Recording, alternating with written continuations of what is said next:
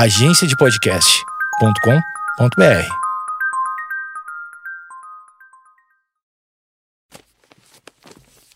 papierpodcast.com.br Olá, seja bem-vindo ao Projeto Mendas. Ou bem-vinda também, né? A gente sempre diz no masculino, é, é vícios de linguagem, né?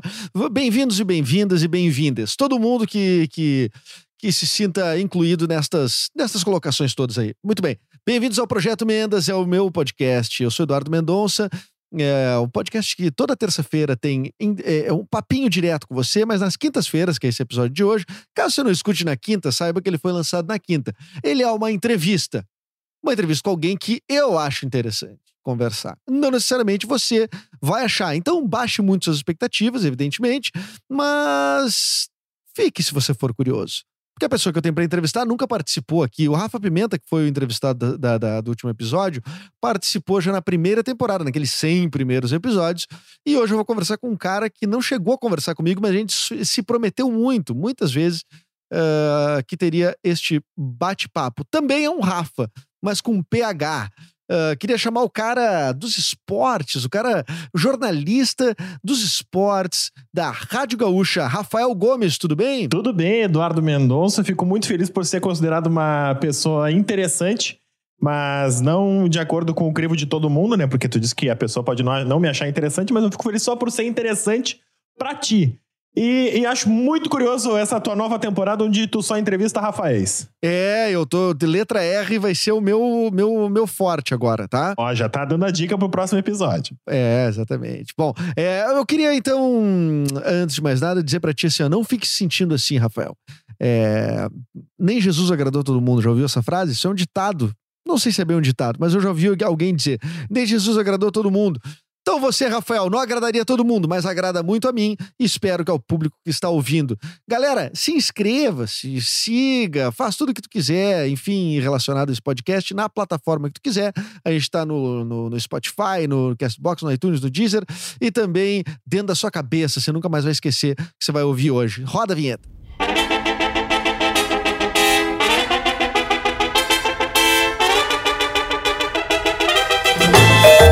Muito bem, rodou a vinheta. Agora a gente começa o papo relax, lounge. E aí, Rafa Gomes? Como é que tá, seu Eduardo Mendonça? Estou muito feliz porque sabe que nesse período de quarentena a gente sempre fica muito empolgado com tudo que sai da nossa rotina. Minha rotina é basicamente trabalhar o dia inteiro dentro de casa. Então, uma ligação em vídeo, uma ligação em áudio, um bate-papo ouvindo. É que esse podcast, eu sou ouvinte desse podcast. Então, participar do Projeto Mendas pode ter certeza que vai ser um dia inesquecível nessa minha quarentena. Que legal, que legal. E tudo que tu disser vai ficar cravado para sempre no Spotify com, e nas plataformas de streaming e para serem achados com grande facilidade. É, então, né, isso não é botar responsabilidade nas tuas costas em relação ao que tu vai falar. Mas eu sei que tu é um cara que se sai muito bem porque tu faz rádio ao vivo, né, cara? Quem faz rádio ao vivo tem uma vantagem em relação a, a, a improvisar durante entrevistas, a, se, a, sair de saias justas, saias justas. Deixa eu te, te perguntar, te, te identificar antes de mais nada. Rafael Gomes, com PH, o Rafael Gomes, trabalha na Rádio Gaúcha, que é uma rádio uh, muito potente aqui de, de, de, da região sul, né? Mas eu vou dizer que, que atinge o Brasil todo, né? Com o seu modelo de rádio excelente. A Rádio Gaúcha tem uh, como linha de frente o jornalismo e, o, e a jornada esportiva é, ocupa uma, um grande espaço, né, cara? Tu Tu é um jornalista. Há quanto tempo tu trabalha com esportes? Vamos lá então, Edu Mendonça. Meu nome é Rafael, tô com 28 anos e entre milhões de aspas, eu, eu sou taxado há alguns anos, pelo menos, como a nova geração da Rádio Gaúcha. Eu, eu, eu, eu jamais achei que ia ser taxado assim quando eu comecei a fazer faculdade, mas vamos nessa, né? Eu trabalho com esporte desde 2010. Eu trabalhei por, por dois anos, eu fui estagiário na assessoria de imprensa da Sojipa, e lá tinha um time na Superliga de vôlei, era muito legal, cara. E sabe que isso foi muito importante pro meu crescimento. Porque hoje, basicamente, na, na gaúcha, a gente vive o ciclo vicioso que a gente aprende lá na faculdade, lá naquela FAMEX que tu também frequentou. Que é, por que, que as pessoas só consomem futebol? É porque só dá futebol na imprensa? Por que, que só dá futebol nos veículos? É porque os patrocinadores só investem nisso? Por que, que os patrocinadores só investem nisso? Será que é só porque as pessoas só consomem futebol? Então eu saí desse ciclo vicioso nos meus primeiros anos trabalhando com esporte, foi muito legal. Trabalhei com judô, assessorei João Derli, assessorei a Mayra Guiar.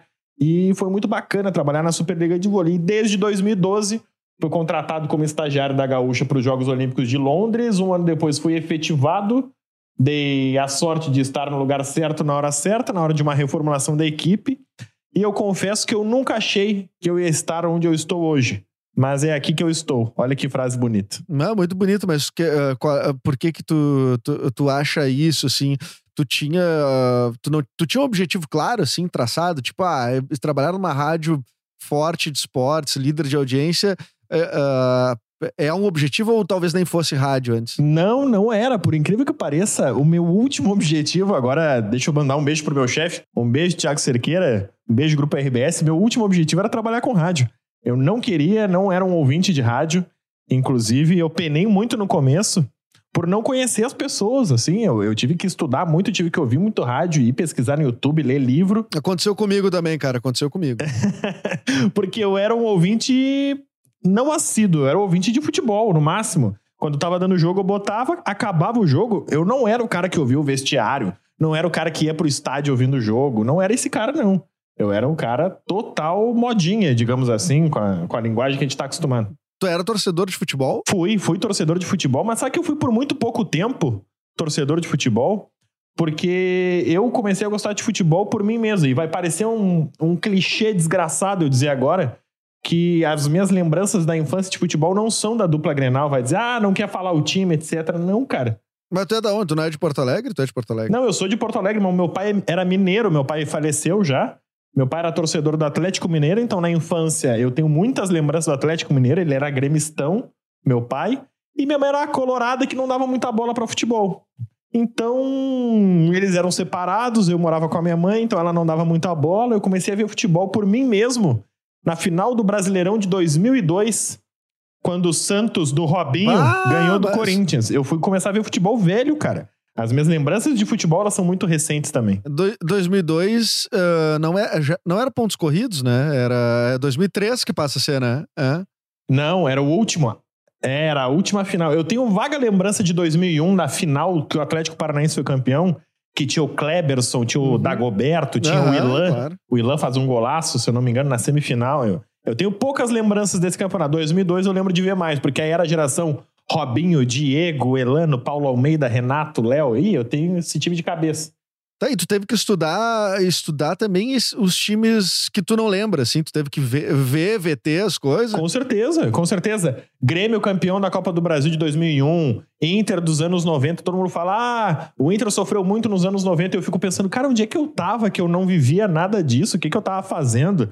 Tava brincando com comandos em ação, eu tava desenhando. Eu posso te dizer, eu posso te dizer muito, eu nasci em 85, né? Então, assim, pensa que eu só vi o Inter ganhar, ganhar uma parada em 2006, tá? Então, toda a minha formação de criança, adolescente, pré ou pré-adolescente, o que, o que for, eu os meus colegas virando gremistas, o Grêmio ganhando uh, uh, Libertadores, uh, jogando Mundial contra o Ajax. Eu, era dos que. Eu, eu, eu, cara, eu sempre o que eu pude cornetar, eu cornetei. Eu confesso, não tenho.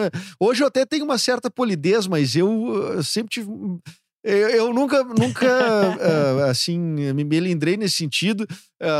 aquelas, como é que chama? Aqueles produtos de limpeza, Ajax que ficava nas janelas de todo mundo, eu também tinha. Então, é, esse era, é, era, era a vitória do Colorado nos anos 90, né? Era tu torcer pro, pro Grêmio perder alguma coisa. Então, foi muito, foi muito difícil. É, mas a minha família era muito alheia a futebol, sabe? Que hoje é, é muito curioso eu trabalhar com futebol, porque eu, eu, eu que, digamos assim, ensinei a minha família a gostar de futebol. E eu era muito novo meu primeiro álbum de Campeonato Brasileiro, todos meus amigos falam, ah, meu álbum de 90 e tantos. Não, meu primeiro álbum é de 2003. Bah. Tinha lá o...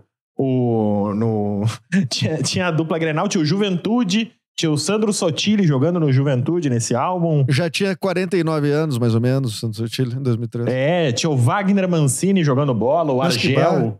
um monte de cara que hoje é técnico, é, eles estavam nesse meu álbum, é meu primeiro álbum de futebol. Então, as minhas lembranças são um pouco recentes. Então, eu penei muito quando eu entrei no início da rádio, justamente por isso. Respondendo a tua pergunta lá no início, que a gente, como a gente é amigo, a gente fica batendo muito papo, eu tô respondendo um pouco as suas perguntas. O meu sonho, quando eu saí da faculdade, era trabalhar na revista Placar. Pá. Então, como eu sou um cara muito à frente do meu tempo, a revista terminou quando eu me formei.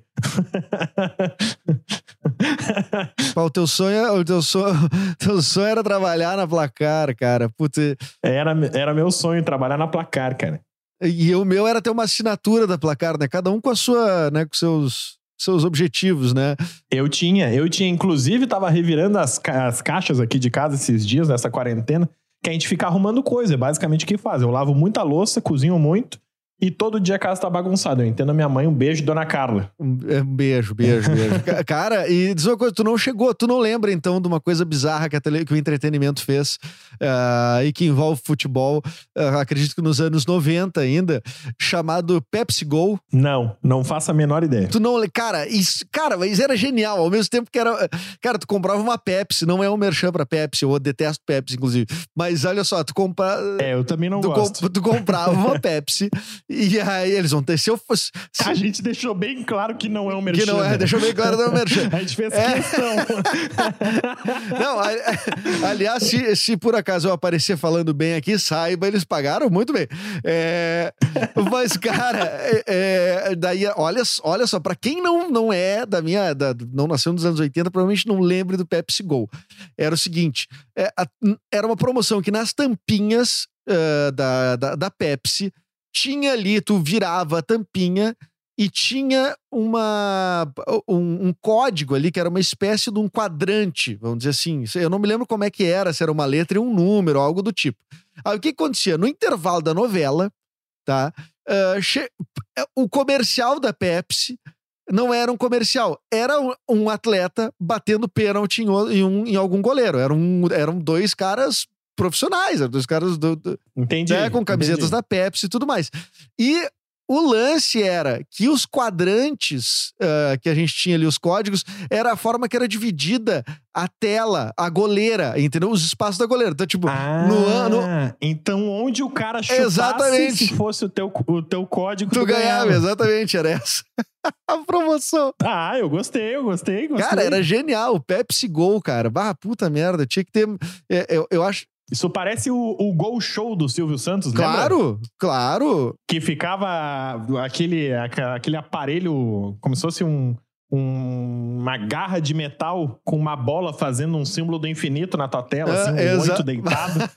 e, e aí entrava uma pessoa pelo telefone, sabe? Cara, olha o amadorismo da televisão. Entrava uma pessoa pelo telefone e dizia, vai! Vai. E aí a, a pessoa tinha que apertar o botão e, e várias vezes o cara do Gol Show apertava o botão depois, porque ele nitidamente não tá prestando atenção. É. E aí a pessoa errava e começava a xingar o Silvio Santos. Não, mas eu falei antes. Cara, aliás, aliás, deixa eu te- até te dizer que eu fui dar uma pesquisada breve no, no, no, no Pepsi Go aqui. Achei, inclusive, no Mercado Livre ah, pra vender as tampinhas do Pepsi Go, tá? Olha que maravilha. E aí, o que que dizia? Dei um zoom numa tampinha aqui. Uma tampinha dizia assim, ó. Gol do camisa azul. Então, ne- não necessariamente era um profissional... Era, talvez não fosse famoso, então. Gol do camisa azul, ah, 10, quadrante 10, joga por mil reais. Ah, então era assim: o cara tinha que ter a, camisa que tava na, na tampinha, ele tinha que ter a numeração que tava na, na, na tampinha e acertar o quadrante 10, e aí tu ganhava os mil reais. Sim, aí chegava o cara de camisa verde tu, putz! Exatamente. Você já perdia, já perdia no início, já. É aí. Aí ele acertava no teu quadrante e tu, putz, o cara tava de camisa verde. Que- Aí dal- eu, daltônico, acho que ganhei. Sim. Vamos! É. Ah, exatamente. Não, no rádio, no rádio, assim, a TV é mais bizarra na questão de entretenimento, né? O rádio eu não me lembro de ter, de ter isso, assim, né? Mas tu sabe que o rádio, a gente brinca que hoje o rádio, principalmente a gaúcha, tá se modernizando, tá muito moderna, mas ela muda muito a linguagem e pouco o estilo. Não sei se tu tá me fazendo, se eu me faço entender. O Sala de Redação, que é o programa mais tradicional da, da Gaúcha e que é o programa de rádio mais antigo do Brasil, ainda na ativa, ele é o mesmo programa há, digamos, 45, 50 anos. Ele tem 47, 48 anos, se não me falha a memória. E, e ele é o mesmo, que é um microfone aberto, os caras dos maiores cronistas do estado debatendo futebol. Claro, estes cronistas eles foram mudando, se modernizando, melhorando ou piorando de acordo com a avaliação de cada um.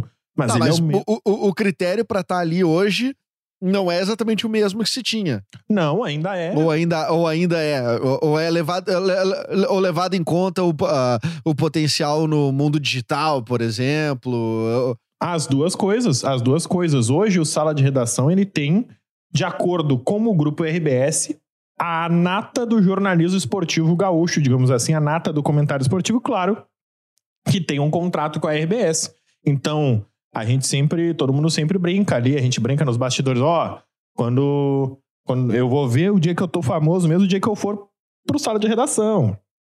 Vamos ver mesmo. Aí, aí sempre tem aquele programa do primeiro de janeiro que tá todo mundo de férias e falta alguém, aí a gente chama, ó, vem, vem, tá faltando gente pro sala, entra ali no estúdio. E aí a gente posta nas redes sociais, fingindo que foi um grande convite, dizendo que, olha, que honra tá aqui. Mas na verdade só, só faltou uma voz pra gente fechar, né? A gente não vai dizer isso na vida real.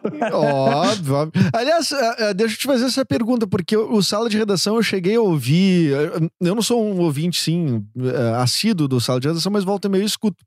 É, tu.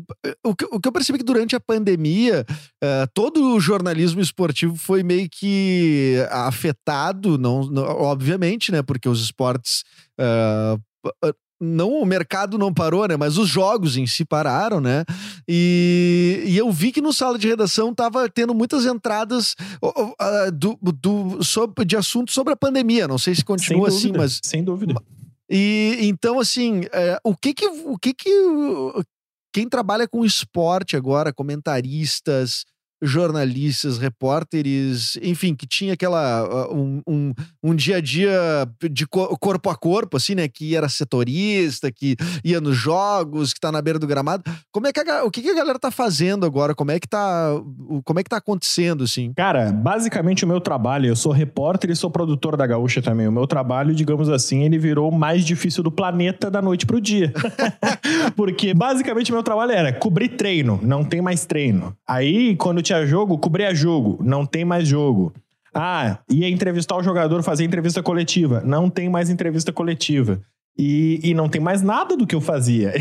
e eu tô Sim, tu vai ter que cobrir a ação solidária do, do, é, do, do Alessandro é mais ou menos. Marcos, Não, quando é. tem uma ação solidária, a gente dá tiro pra cima, cada um na sua casa, sabe? Que tem o que falar, porque daí o cara quer dar entrevista. Ah, isso, isso é uma coisa importante que tu frisou, que é a, a gente dá tiro pra cima, mas cada um na sua casa. Cada um na sua casa. Eu tô em casa, eu tô. Vai completar 50 dias, porque a pandemia começou, eu tava de férias na Europa. Tem mais essa, né? Eu fui tirar férias. Ah, E eu quarentenou, eu então. comecei a minha voltou. quarentena lá. A quarentena lá começou antes. Eu tirei 20 dias de férias. Antecipei o meu voo, voltei em 15. E desses 15, 7 eu fiquei trancado dentro de um apartamento. Então tu imagina o dinheiro que eu gastei. Mas deixa assim, fiquei triste agora. Não, mas, mas tu. mas tu. Então o cara consegue tratar com bom humor as coisas, não à toa que tu também, ah, além de tu trabalhar com, como jornalista, tu é um comediante, né? Em, em especial de stand-up comedy. Aliás, já faço o link, porque essa tua viagem, se não me engano, é a viagem que tu fez pra Suíça, não foi? Pra fazer Sem show? dúvida nenhuma, cara. Olha só que maravilhoso. Até vou explicar. Eu faço stand-up há pouco mais de três anos. E eu tenho uma irmã que mora na Suíça. E ela conheceu um produtor um dia. E o produtor, ele era um produtor musical, produzia bandas grandes. Levou no falecido Exalta Samba, já tinha levado pra lá o Nat Roots. Levou. O falecido exalta. Ah, é, não, a banda morreu, né? O Tiaguinho tá aí firme e forte, o, o Pericles tá mais firme e mais forte que o Tiaguinho, mas a banda. Infelizmente, aquele DVD do Exalta Samba na Ilha da Magia, ele ficou pra história, ele não vai mais existir. Outro Pô, igual, cara, né? nem me fala um troço desse, Ah. cara, que saudade. Que saudade. Um beijo pro Exalta Samba, pra você que tá ouvindo. E, e ele, ele levava grandes bandas sempre pra lá, porque tem uma comunidade brasileira muito grande que eu também não fazia a mínima ideia. E aí um dia o produtor me, me falou que tava querendo apostar no stand-up e me ligou um dia pra pedir dicas. Ah, quem, quem que eu posso trazer? Quem que tu acha que teria público? E a gente ficou debatendo nomes como se eu fosse um grande empresário do meio da comédia, né? Mas ele era. Ele. Aí tu te, aí tu te recomendou. Não. É, aí eu falei, batei um cara que tá estourado aqui no Brasil. Tu pode não ter escutado falar dele, ele pode não ter seguidores, mas ele tá estourado aqui. Mas é o jeito dele, é o jeito É, dele de é. se divulgar. Não, ele é incrível. não, mas aí basicamente a minha ida ela se deu totalmente sem querer porque ele fechou com um, com- um comediante que, que não vem ao caso no momento, que deu um calote nele. Opa! É, exato. Denúncia. E aí, Denúncia. ele me ligou dizendo, bah, pois é e tal. Porque ele já tinha fechado, já tava palavrado com esse comediante quando ele me ligou. E aí eu fiquei meio assim, eu, bah, o que que eu posso fazer? Como é que eu posso te ajudar? Eu falei, ah, eu sou amigo de alguns caras, eu posso ver se alguém pode. Porque ele tomou o tufo, então ele tinha investido um dinheiro, não ia ter esse dinheiro de volta. E aí ele, ele pegou e falou: Ah, eu tava pensando em quem, quem que eu posso trazer pagando X. Também não vem ao caso, não vou dizer valores, né? Peraí, ah, dá valores, É. eu achei que podia ser um X, porque eu já fiz show ganhando um X. Eu já fiz também. Já fiz um show É. em Gravataí por um X. Na beira da É, BR. então. É, Então, exatamente. é. Um beijo pra Wilson Rosa e Léo Costa, que me levaram pra esse show por um X. E eu quero dizer que eu não iria de novo se eles me Tá, é- convidassem. n- não era bom o X. Não era bom. Não era bom. Tá. Não vou nem falar Imagina- sobre o show, mas o X não Mas- foi bom. E o show na Suíça. E aí, quando ele falou que tinha. Aí eu falei pra ele: olha, por esse preço aí, não sei se. tá-" Porque ele tinha um preço, como eu te disse, ele, é um cara, ele era um cara de grandes produções, então ele conseguia levar qualquer comediante. Tirando o Whindersson Nunes, acho que qualquer outro comediante ele conseguia levar. E aí eu falei pra ele: ó. Por esse. Agora que tu não tem mais esse preço, a gente tem que começar a debater. A gente foi debatendo um nome, outro, aí daqui a pouco ele falou: e se eu te trouxesse? E aí eu, eu fui honesto com ele. Eu falei: Não, não, não, não, tu não tá entendendo. Tu, tu, tu, tu tava levando um cara pra fazer uma hora de show. Tu vai me levar pra fazer 10 minutos? Não vai me levar pra fazer 10 minutos. Não, Não, Rafa, eu sei o que que é isso aí, cara. Ele já, ele já sabia do coronavírus que não ia poder ter aglomeração. E aí, cara, a gente foi debatendo, debatendo, e aí a gente chegou à conclusão de que o melhor custo-benefício pra ele é ser levar três caras que não tivessem não cachê tão alto, que não que não demandassem uma grande estrutura. E aí eu fui lá, chamei meus amigos Tiago Oliveira e Léo Oliveira e falei: "Senhores, vocês querem ir pra Suíça?" Aí eles falaram: "Não, mas nós não vamos nem aviar mão. Nós vamos É. nós vamos lá, vai ter cachê ou não? Tem cachê, tem deslocamento. Ah, ele paga o deslocamento. Nossa, às vezes a gente faz um show em Novo Hamburgo, tem que pagar da nossa gasolina. Aí eu, não, não. Então, e aí a gente acabou dando esse azar. A nossa carreira internacional, ela decolou com a mesma velocidade que ela pousou, porque a gente foi pra lá e não teve o show, né? Porque a pandemia estourou na Europa muito antes. A gente chegou lá numa quarta-feira, o show seria no sábado. Na quarta-feira, o show seria para 300 pessoas. Aí na quinta-feira, o governo disse que só podia ter no máximo 150. Na sexta, a prefeitura de Genebra disse que no máximo 100 pessoas. No sábado, cancelaram o show. Então foi literalmente por um dia a gente não fez o Não- show. Mas tinha ingressos vendidos? Tinha, tinha ingresso vendido, tinha uns 100 ingressos vendidos, se não me falha a memória. Nossa, E- nossa, mas a tá, tá melhor de fazer show na Suíça É, exatamente. Se eu faço show aqui na Cidade Baixa, não vai 20. É. Poxa, na Suíça o pessoal tá indo. Não, o pessoal hein? gosta de stand-up na Suíça. É porque nunca viu, né? Nunca teve. É, realmente não lembro de comediantes suíços, assim, é, muito. exato. Mas, não, mas sabe que tem um comedy lá que é um, é, um, é um comedy muito legal. Tipo, não é bem um comedy, mas é um teatro de comédia que eles chamam de comedy. Eu não sei, cara, porque assim, o que eu imagino é que a Suíça todo mundo é muito rico. Muito E rico. que, tipo, e que o stand-up é tipo Caco Antibes fazendo. sabe? É, uma coisa que eu entendo é Não, pobre. É, não, mas é basicamente assim: eles têm um teatro que eles usam como comedy club. Ele está escrito comedy club, inclusive, lá no centro da cidade. E a gente ficou curioso, quis conhecer, e aí o, o cara da portaria nos explicou: não, ele não abre sempre, ele só abre quando tem show. Que é basicamente isso. Um produtor reserva aquele setor, aquele teatro, e aí coloca o que quiser, desde que seja comédia. Lá só pode comédia. Então ele não é aberto sempre. Ele, ele, é, um, ele é alugado pelo dono do comedy, que deve ser um amante de comédia, para só alugar para comédia.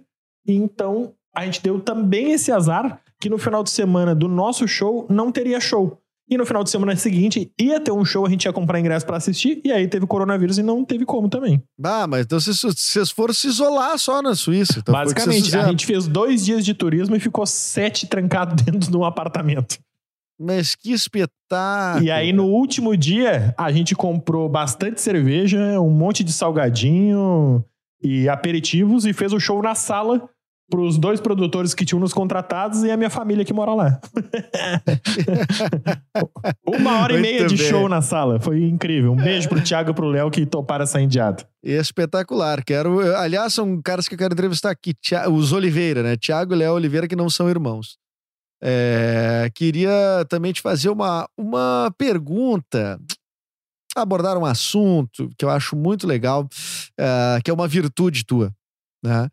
É, que tu é um cara que consegue, no jornalismo sério, é, colocar muitos trocadilhos, cara. Cara, tu sabe que isso foi surgiu absolutamente sem querer, né? Porque eu sempre fiz jornalismo, sempre quis ser jornalista, sempre quis trabalhar com futebol, queria trabalhar na Placar, uma entrevista, uma revista importante, noticiosa. Só que eu sempre fui um cara da gandaia, eu sempre sentei no fundão, eu sempre fiz piada, sempre. Tu Não, tem, não, é, é que tu, cara, é, é realmente, é que assim, trocadilho tem que ter uma certa, é, cara de pau, né, vamos É, dizer assim, pro ter. cara, tu pra fazer, tu não tipo pode assim, ter tu medo pra fazer trocadilho. Não, porque tu tá fazendo trocadilho numa, mes, numa mesma jornada esportiva que tá, Sem sei lá, o dúvida. Zé Alberto Andrade, tá ligado? Pedro Ernesto Denardim. É, Eu exatamente. faço, eu faço o trocadilho e o Pedro Ernesto, ô, ô, cagalhão, fala no ar mesmo, não tem problema nenhum, sabe? É, é, eles já estão Meio tossindo. É, meio dele. um pigarro. Pedro Ernesto fumou por muitos anos, mas não fuma mais. E é bizarro, sabe? É, é isso que eu falei. Eu dei a sorte de estar na rádio na hora de uma mudança de linguagem, na hora que a rádio quis Que trazer um permitia trocadilho. é, exatamente, eu dei essa sorte. Talvez há 20 anos eu fosse demitido por fazer um trocadilho. Hoje em Mas dia. é óbvio, imagina tu na época do Lauro nenhuma. Quadros. Tu fazer uma... Não, É, acho tem que como. talvez há 20 anos Lauro Quadros seria a única pessoa que gostaria do trocadilho. Que ele era um trocadilhista também. Um abraço para o Lauro Quadros. Um, Ah, é? um Não homem que dessa- não tem celular, só tem telefone fixo. Bah, que espetáculo, hein? É. Que espetáculo.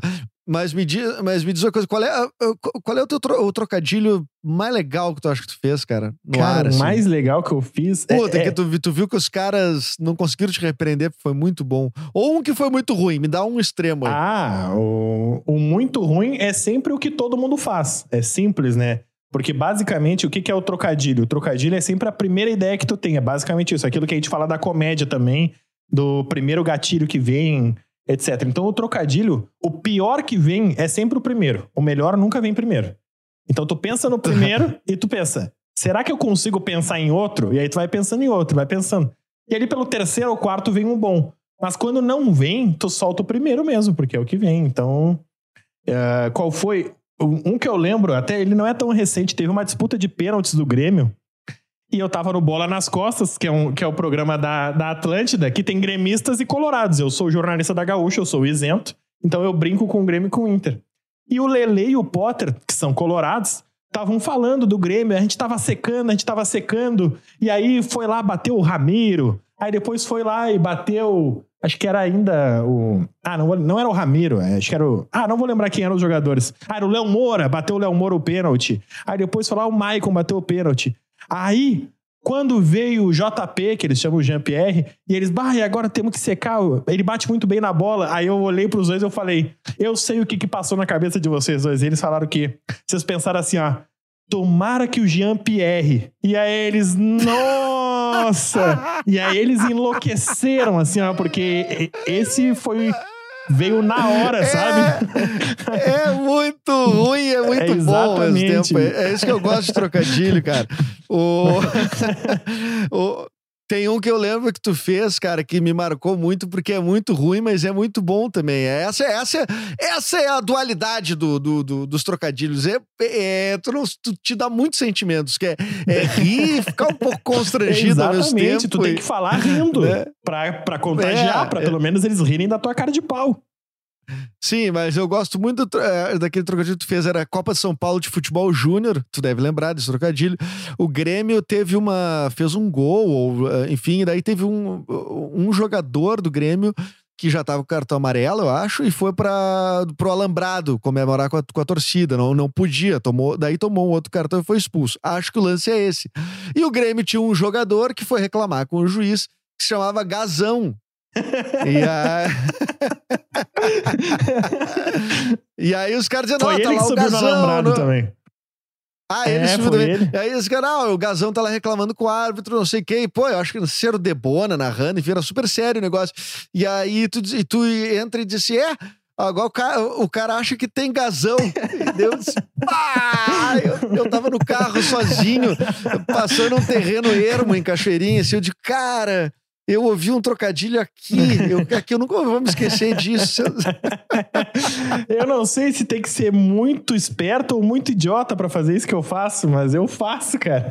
Porque. Não, olha, e, cara. E foi é uma coisa que surgiu sem querer. E porque o, o rádio permite isso. A gente tá aqui no, num podcast também, onde a gente tá. É um programa ao vivo pra nós dois. Nós dois estamos tendo um bate-papo ao vivo. Então daqui a pouco vai surgir uma brincadeira, um bate-papo que vai ter graça pra nós dois, porque a gente sabe que a gente não ensaiou isso. E essa é a graça do trocadilho no rádio. Ah, isso que eu percebi também, que eu lembro que quando eu fazia um trocadilho no rádio, seja na Atlântida ou na Gaúcha, os caras achavam o máximo, me mandavam recado no Twitter, me mandavam recado no, no Instagram.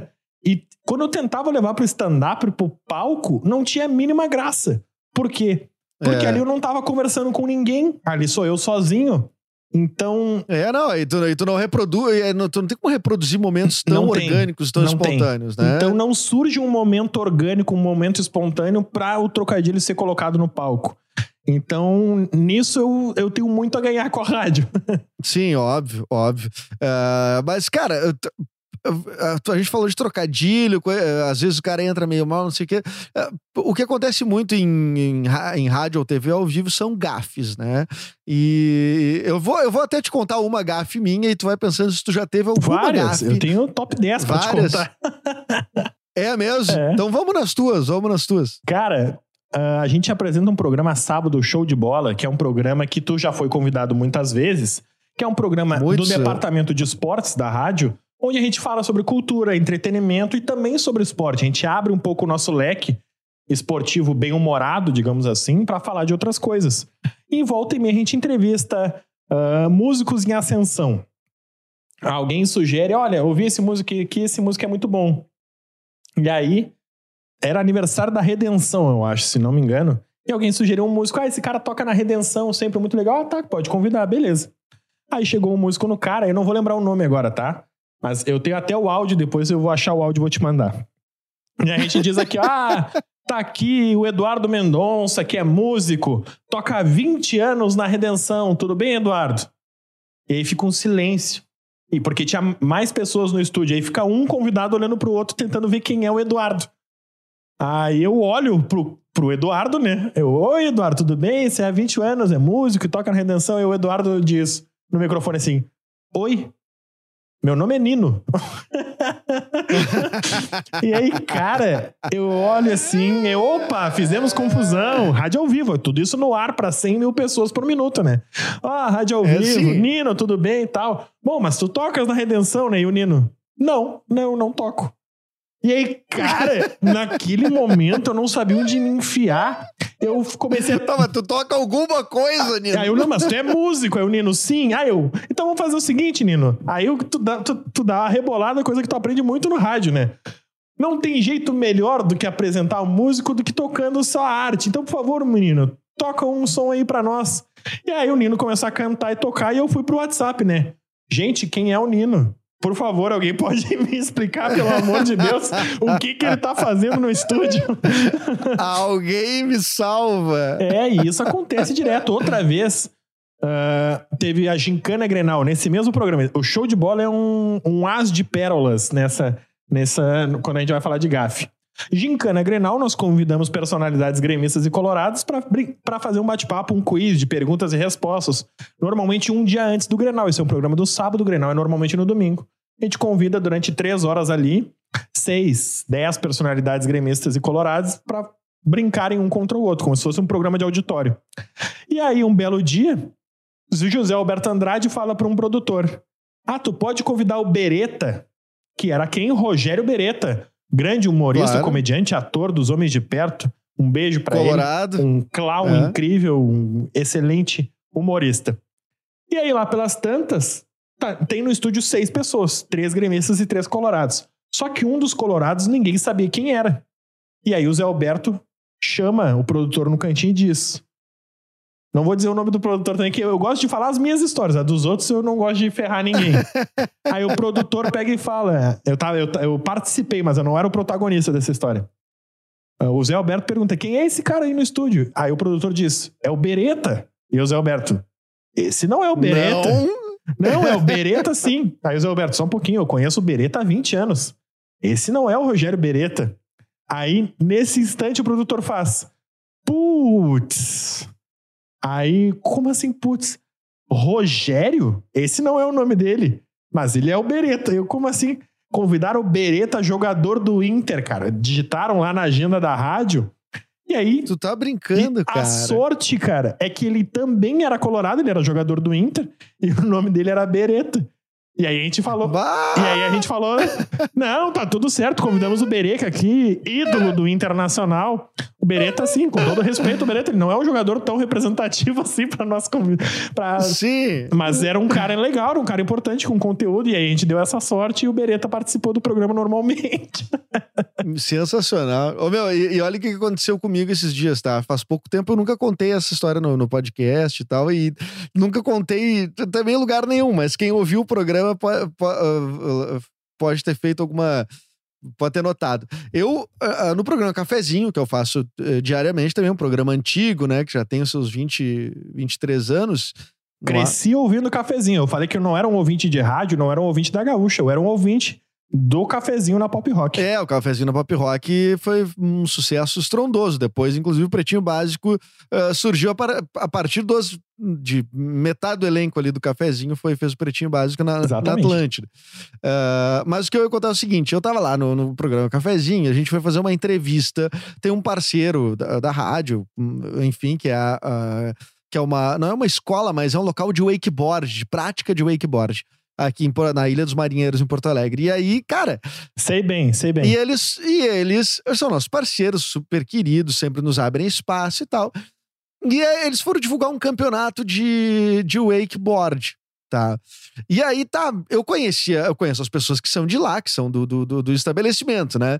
Que são pessoas todas lindas, bronzeadas, com muito mais saúde que a gente. Tu olha e tu vê a saúde, né? Na, na, na- na, Todo mundo parece que nasceu no Rio de Janeiro. não, é um troço impressionante, impressionante. Todo mundo lindo, bronzeado e feliz, sempre feliz, sempre alegre, rindo e tal. Beleza, eles chegaram na rádio e eu perguntei, tá, quem é que vai, quem é que vai dar a entrevista, assim, só pra gente direcionar mais tal, porque eles são vários, eu digo, vamos, um, um ou dois falam só.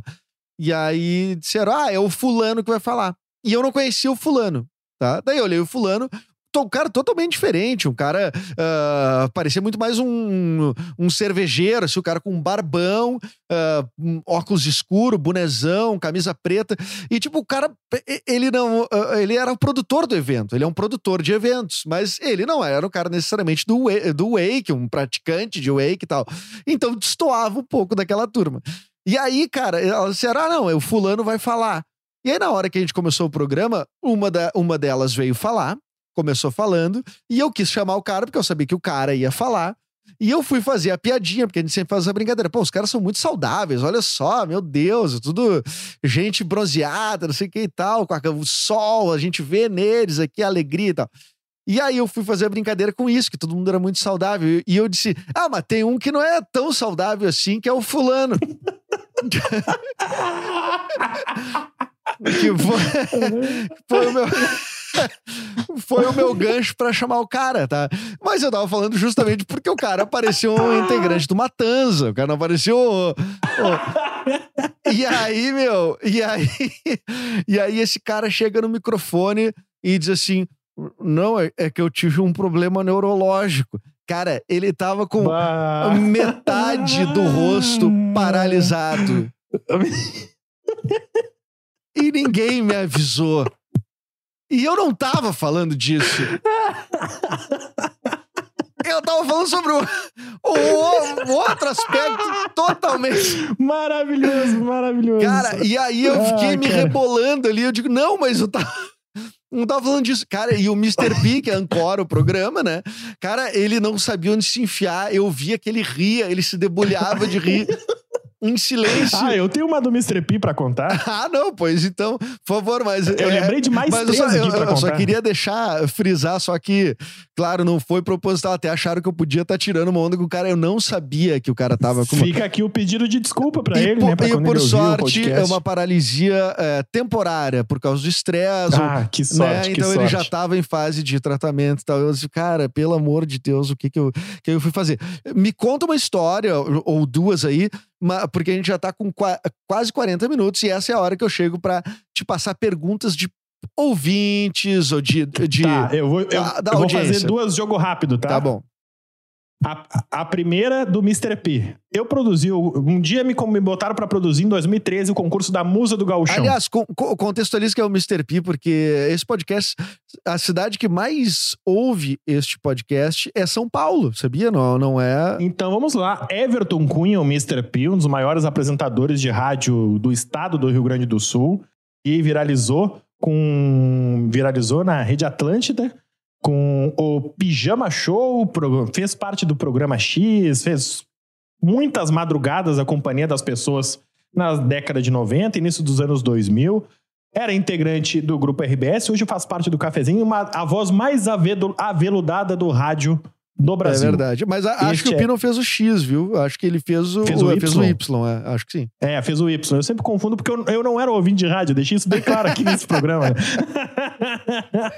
então, um dia produzi, aí falaram: ah, tem que achar jurados. E aí, convidei o Mr. P, e aí o Mr. P, opa, sim, é. gostou dessa Aí imitação? está. Claro, aí está, estarei aí. E beleza, ele foi.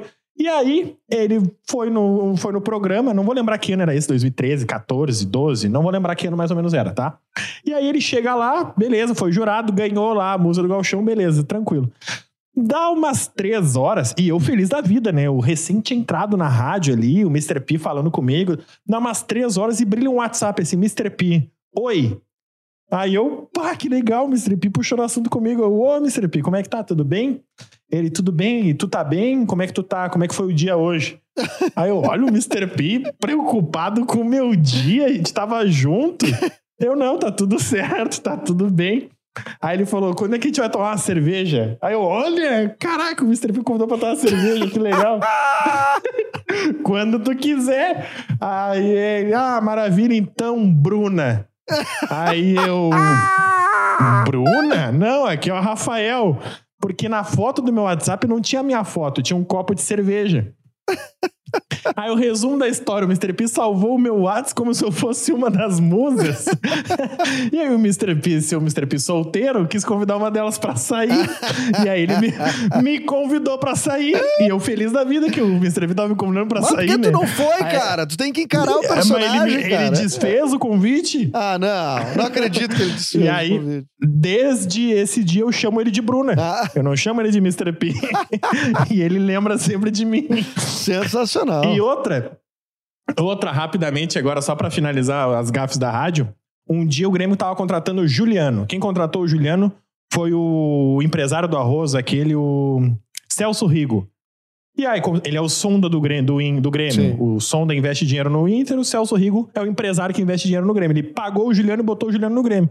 Vamos entrevistar o Celso Rigo? Vamos, liguei pro Celso Rigo. Ele, não, faz o seguinte, tu que é de rádio vai entender, Du, liga pro meu telefone fixo, que ele é mais tranquilo, o som fica melhor. Uhum. Aí eu, não, tudo bem, anotei o telefone fixo e botei no ar. Aí eu botei no ar, e aí o Lucianinho Périco e Kleber Grabowska apresentando o Show dos Esportes, o grande programa de entrevista da noite da Rádio Gaúcha Esportiva. Na linha pra falar conosco, Celso Rigo, o homem que trouxe Juliano pro Grêmio. Boa noite, Celso. Aí dá um som assim abafado. Alô? Alô? Cel- Celso Rigo, boa noite. Alô? Não é o Celso. Aí no ar tudo isso. Não é o Celso? Não, aqui é da guarda da Piraí Alimentos. Ah, um abraço pra guarita da Piraí Alimentos. Essa guarita vale ouro. E eles desligaram. E aí, cara, eu fiquei tipo, o que que aconteceu, cara? Eu só liguei pro Celso Rigo. Aí o resumo do que aconteceu. Celso Rigo é dono da Piraí Alimentos. Ele foi me dar o telefone fixo dele, me deu o telefone do escritório. Já era oito e meia da noite, o telefone do escritório pega o siga-me, já que ele não tá lá, ele tá em casa, e leva pra Guarita, porque a única pessoa que fica às oito e meia da noite na Piraí Alimentos é o cara da Guarita. Puta. Ele me passou na rapidez e aí eu liguei pro cara e falei, Celso Rigo? E aí o cara, ué, é da empresa do Celso Rigo. O cara disse, sim. Aí eu falei, vamos pro ar então. E o cara eu ficou, coloquei- mas vamos pro ar. Coloquei o cara da Ruder no ar na Rádio Gaúcha pra falar do Juliano. Eu achei justo, eu achei justo. É. Cara, tu sabe que tu é um cara que tem amizades, né? Tem pessoas que se interessam pelo teu trabalho, tem fãs, né? Tem, tem de tudo, né? Ah, E eu colecionei aqui, selecionei algumas perguntas Por favor. que me foram enviadas. Eu vou dizer de forma anônima e depois tu pode me dizer se tu se tu por acaso sabe quem é a pessoa, tá? É, Tá. a, a pessoa me disse que, que tu poderia falar disso tranquilo. Esse é o arquivo É o confidencial. que tu tá arquivo! É, bom, eu vou ver qual que eu pergunto primeiro. Ah, essa aqui. A a pessoa disse que tu teria, tu, tu poderia falar tranquilamente. É. Pede pra ele contar da namorada que terminou com ele no Peru. Ah, essa é maravilhosa. Essa história é de 2013. Eu achei Tá. até que essa. pô, Ah, tu não te melindra de falar, tu tá, tá não, tranquilo. nem um pouco, não tem problema nenhum. Eu falo muito mais das minhas derrotas do que das minhas vitórias da minha vida. Ah, essa- coisa boa, É, cara. Isso essa é tão top bom. 5 derrotas da minha vida. Pra Ah, não, eu diria top 3. Eu diria, acabei de cortar duas aqui. Top Tá, 3 mas- derrotas da minha vida. E como, é, e como é que aconteceu dela terminar contigo no Peru? E Cara, por que no Peru?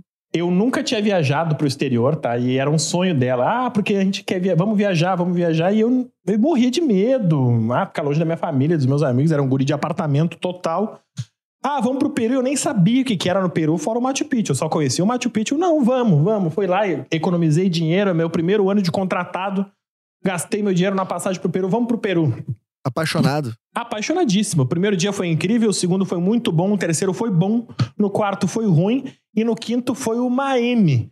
E aí no quinto eu olhei pra ela e falei: "O que que aconteceu? Tá? O que que tá acontecendo? Tá tudo bem?" Ela: "Ah, eu não te amo mais", assim no seco. Nós em Cusco, 3 mil metros de, de altitude, 6 da manhã. Aí eu, não, mas o que que houve? Comendo, Ah, aquele, comendo aqueles porquinhos da Índia, como é que é, o nome? é, exatamente. Cui. chinchila. É. Aí eu. Mas e eu gaguejando já ali, o olho cheio d'água. Não, mas o que que houve? Ela, ah, não, não te amo mais, eu não sabia o que te dizer. Eu achei que essa viagem ia salvar, mas na verdade o que eu tô sentindo, pra mim deu. Eu não quero mais namorar contigo. Eram 10 dias de viagem, ela aguentou 5. Aí eu, caraca! E, e nós ia pro Machu Picchu no dia seguinte. Aí eu não sabia o que fazer, cara. Saí andando sem rumo, sete e meia da manhã em Cusco, assim, perdido. Aí eu queria sentar num lugar chorar, meu. Aí o único lugar que tinha aberto era uma igreja. Entrei na igreja, começou a missa. Uma hora as pessoas começaram a se abraçar. Uma hora eu me abracei numa peruana, comecei a chorar deliberadamente na, no, no ombro de uma peruana gordinha. Respirei fundo, pensei, o que, que eu vou fazer? Eu vou pra embaixada? Vou pedir pra voltar antes? O que, que eu faço? Imagina tu não cara- chegar na embaixada, eu tomei o pé na bunda. É, eu quero voltar pra casa, sabe? Fala com o Itamaraty pra me tirar daqui. E aí, cara, vo- voltei pro hostel, falei com ela, não, já tá tudo pago, vamos terminar essa viagem, não tem problema nenhum. Aí o lado bom, que pra quem viajou em casal, sabe que isso é muito ruim. Porque tu nunca tem alguém de confiança pra tirar uma foto boa de ti. Então ela sempre tirava fotos boas, fica o lado bom aí de viajar com alguém que tu não quer mais que apareça nas fotos. E aí, quando chegava na vez dela, eu tremia de propósito nas fotos. Porque, Claro. ah, e me vinguei, né? Aí era toalha em cima, toalha molhada na cama, ela não podia reclamar de mais nada, cara. E Não, mas, aí, pera- mas e tu.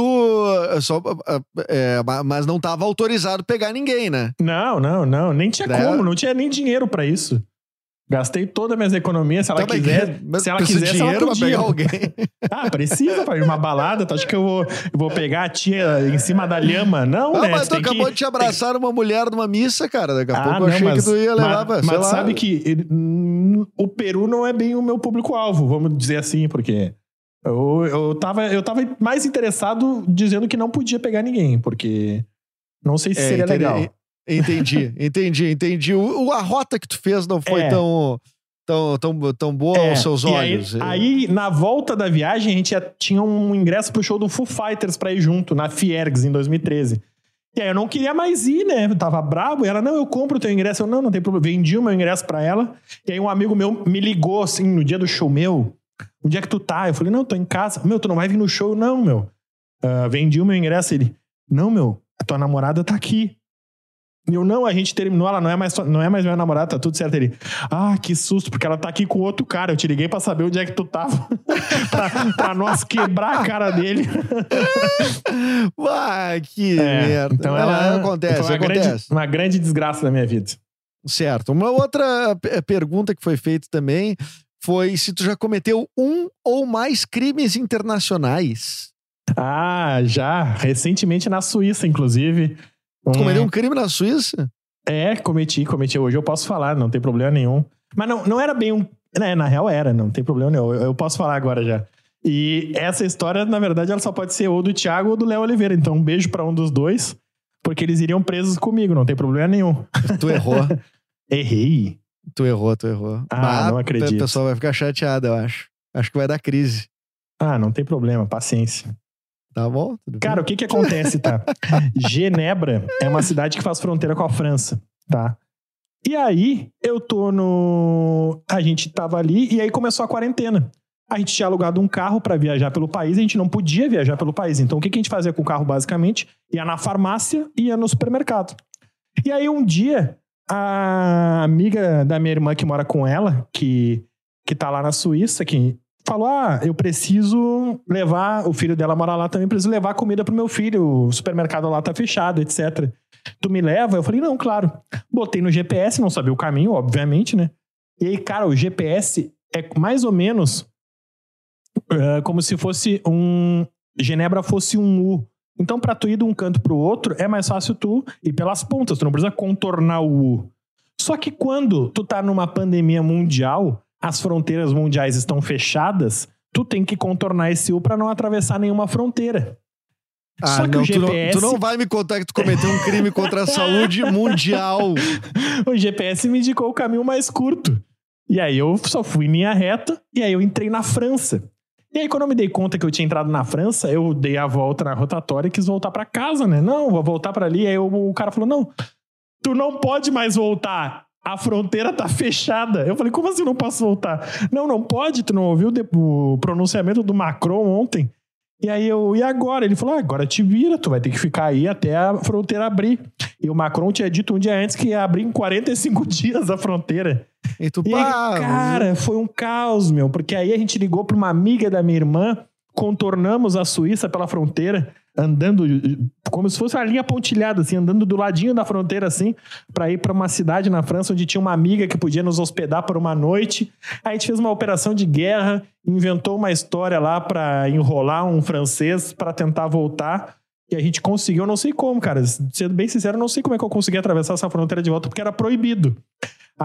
Aí a gente, a minha irmã, que não tinha ido junto pra pra levar a comida no carro, minha irmã no outro dia veio de trem escondida pra França, entrou no carro e disse que tava junto, porque ela tinha residência lá, né?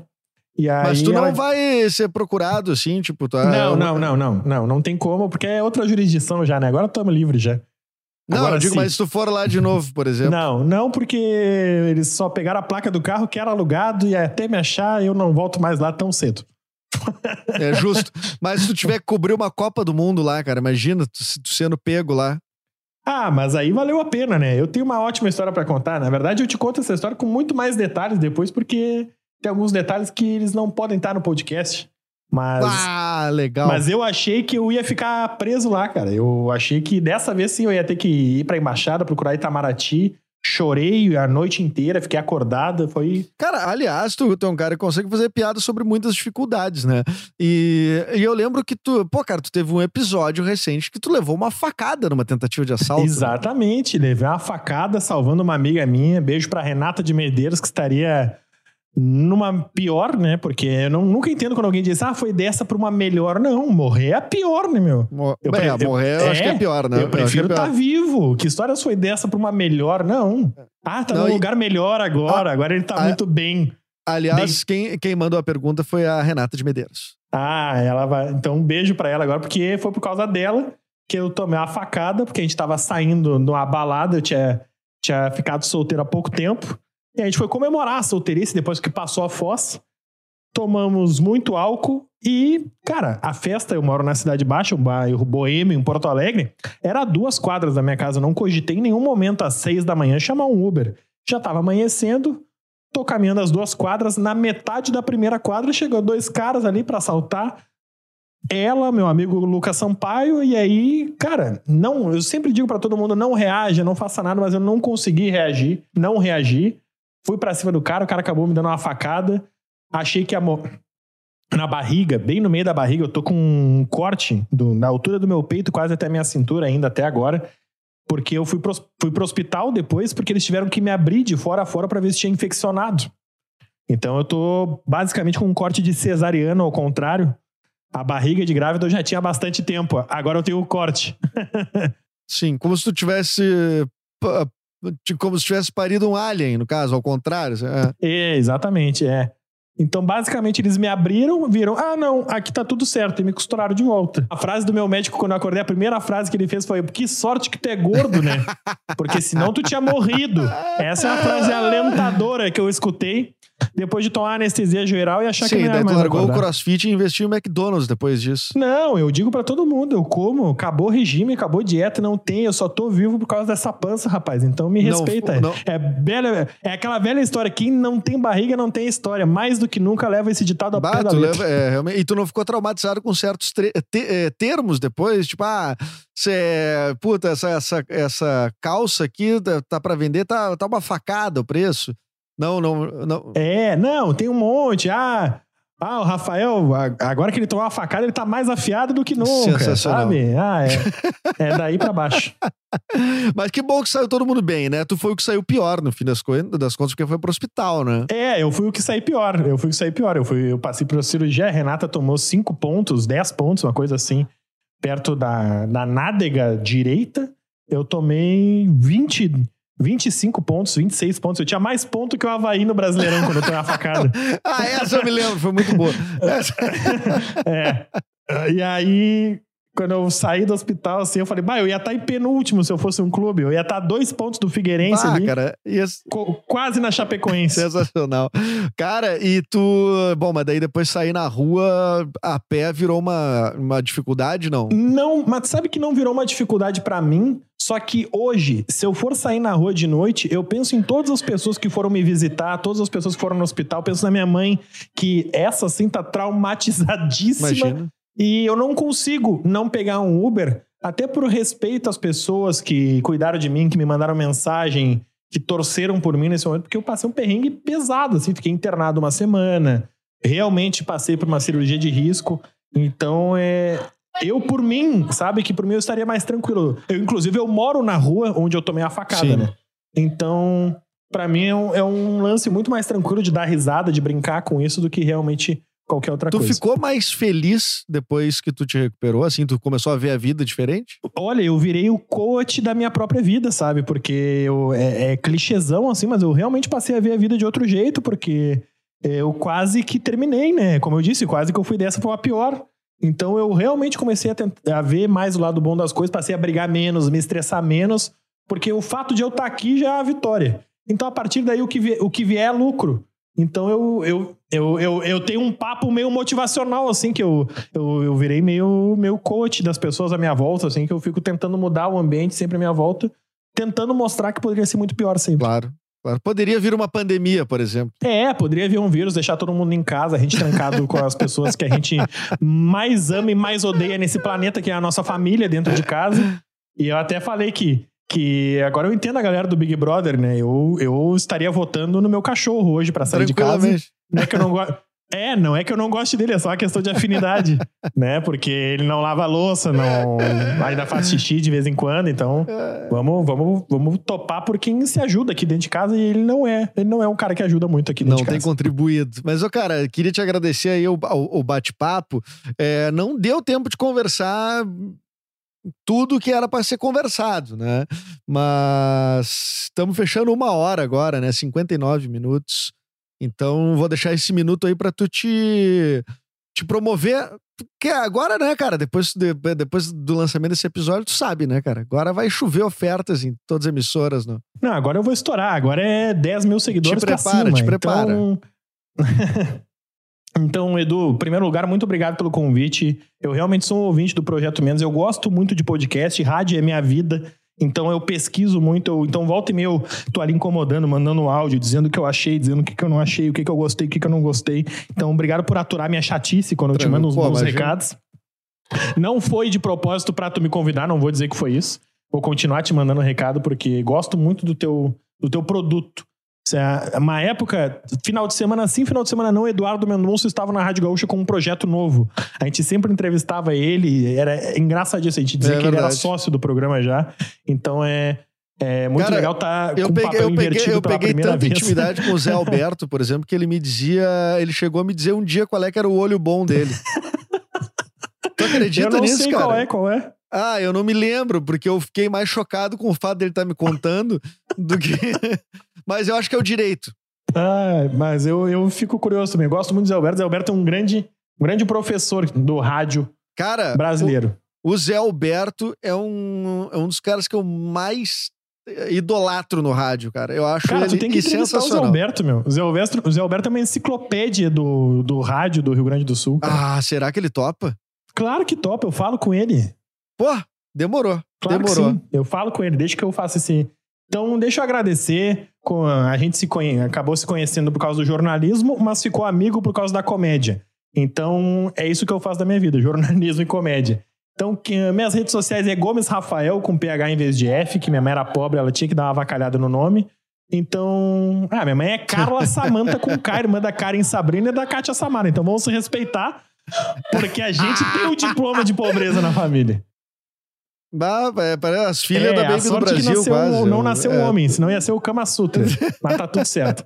E aí, então, muito obrigado de verdade por poder estar compartilhando um pouquinho da minha história, se é que eu sou alguém pra ter história pra compartilhar. E eu, cara, eu deixo esse recado de coach mesmo, total, e de, cara, curta a vida, que por mais que a gente esteja em casa, trancado, que pareça insuportável, que a gente acha que vai ser um caos e tal, sendo uma merda, tá, tá ruim pra todo mundo, mas se a gente ficar em casa, logo mais em seguida a gente vai poder sair, vai poder beijar, abraçar e fazer as coisas que a gente mais gosta nessa vida, que é estar vivo. Olha só que legal, viu? Legal, Rafa. Muito bom. E também p- queria dizer que uma, uma coisa interessante que na outra temporada a gente ficou. Eu fiquei, falei várias vezes contigo de, de tu participar do programa, de participar aqui do podcast e tal.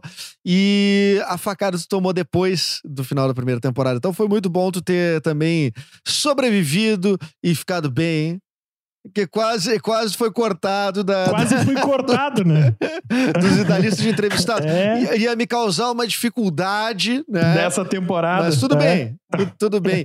E Rafael Gomes, então, com vocês, grande cara, grande parceiro. Sigam ele nas redes sociais, o cara que tomou uma facada e não se elegeu presidente. Olha só, não usou isso pra se eleger. Tá certo, hein, Rafa? Muito É, bem. mu- muito tempo ficaram me comparando, ah, tomou uma facada. Bolso... Aí quando o Bolsonaro pegou corona, eu fiquei apavorado. Eu, não, eu sou o próximo, né? Porque o que acontece. Mas ele, que ele acontece disse que não pegou. É, ele disse que não pegou. Então eu não peguei também, eu não peguei, tá ok? Eu não peguei. Tá certo, Rafa. Me responde de bate-pronto pra terminar. Tu escolhe ficar com uma pessoa que tem o corpo da Angélica com a cara do Luciano Huck ou o corpo do Luciano Huck com a cara da Angélica? O corpo da Angélica é a cara do Luciano Huck, sem dúvida nenhuma. Até porque o nariz do Luciano Huck pode fazer milagre também. Ah, um espetáculo. Bela, bela, bela resposta, bela resposta. Obrigado, Rafa Gomes. E Só vi pontos positivos. Essa foi uma, uma, uma charadinha que o Rafa Pimenta mandou. Quem quiser mandar também me mande, que eu adoro fazer umas per- perguntas capciosas. Obrigado pela audiência. Assine esse podcast. Ah, próximo episódio tá aí já nos próximos dias, na terça-feira. Rafael Gomes, muito obrigado pela sua Feito, participação e até mais, todo mundo.